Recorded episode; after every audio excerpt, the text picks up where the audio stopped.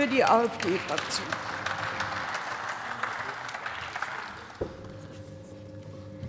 Werte Frau Präsidentin, werte Kolleginnen und Kollegen!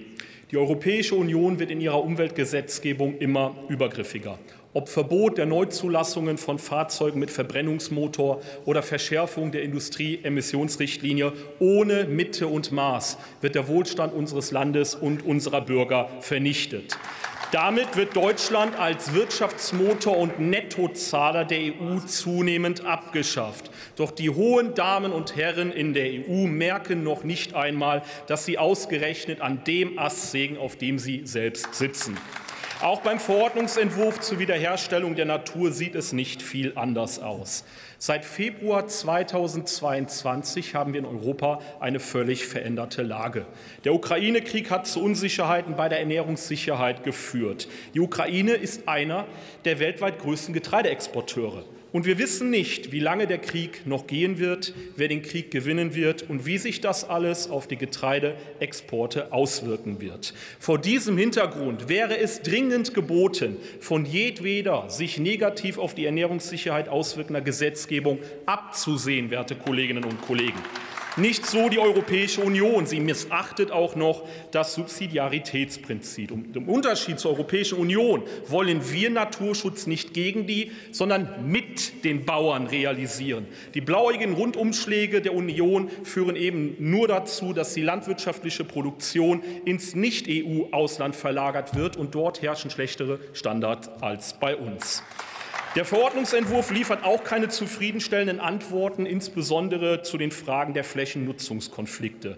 Der Landwirtschaft und Forstwirtschaft sollen Flächen entrissen werden, um sie dem Naturschutz zuzufügen. Und Sie, Herr Gesenhus, sollten mal zur Kenntnis nehmen, dass eine erhebliche Einschränkung der Nutzung auch eine Enteignung darstellt. Das wissen Sie nur nicht. Allerdings gibt es in dicht besiedelten Ländern nun mal Flächenhunger.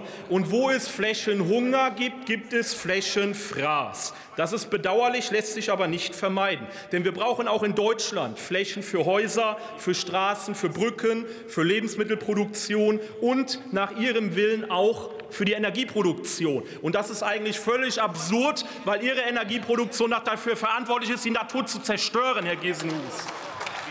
In Deutschland wird auf 1,7 Prozent der Fläche, den Industrie- und Gewerbeflächen, fast der vollständige Wohlstand unseres Landes erwirtschaftet. Gleichzeitig verpflichtet der Bund die Länder, für Windkraftanlagen 2 Prozent Flächen zur Verfügung zu stellen. Das ist doch völlig grotesk. Und deswegen ist auch festzuhalten, dass der Verordnungsentwurf das Falsche zur falschen Zeit am falschen Ort ist. So einfach ist das. Und auch wenn die Europäische Kommission noch einige unzureichende Änderungen angekündigt hat, macht es den Entwurf nicht besser. Und die CDU und auch die CSU fordern ja zu Recht, dass man Landwirtschaft und Forstwirtschaft nicht weiter belasten sollte. Doch dann muss sich die Union auch endlich mal entscheiden. Denn dieser Verordnung wird ja mit ihren ambitionierten Zielen nicht möglich sein, wenn man keine weiteren Belastungen durchführt. Und deswegen ist auch Ihr Antrag, auch wenn wir uns nachher enthalten werden, weil er richtige Elemente hat, weder Fisch noch Fleisch. Sie müssen sich endlich mal entscheiden, sind Sie für die Ziele oder sind Sie gegen die Ziele? Und wir sagen klipp und klar, dass diese Ziele zu ambitioniert sind, dass sie effektiv eine Enteignung darstellen. Und zu diesem Schritt müssen Sie sich endlich auch mal bekennen.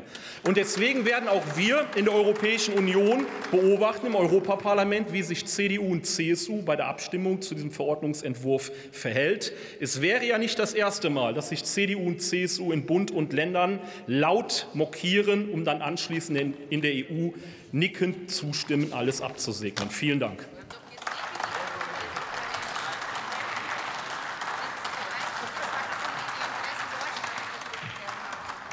Das Wort hat Ulrike Harzer für die FDP-Fraktion.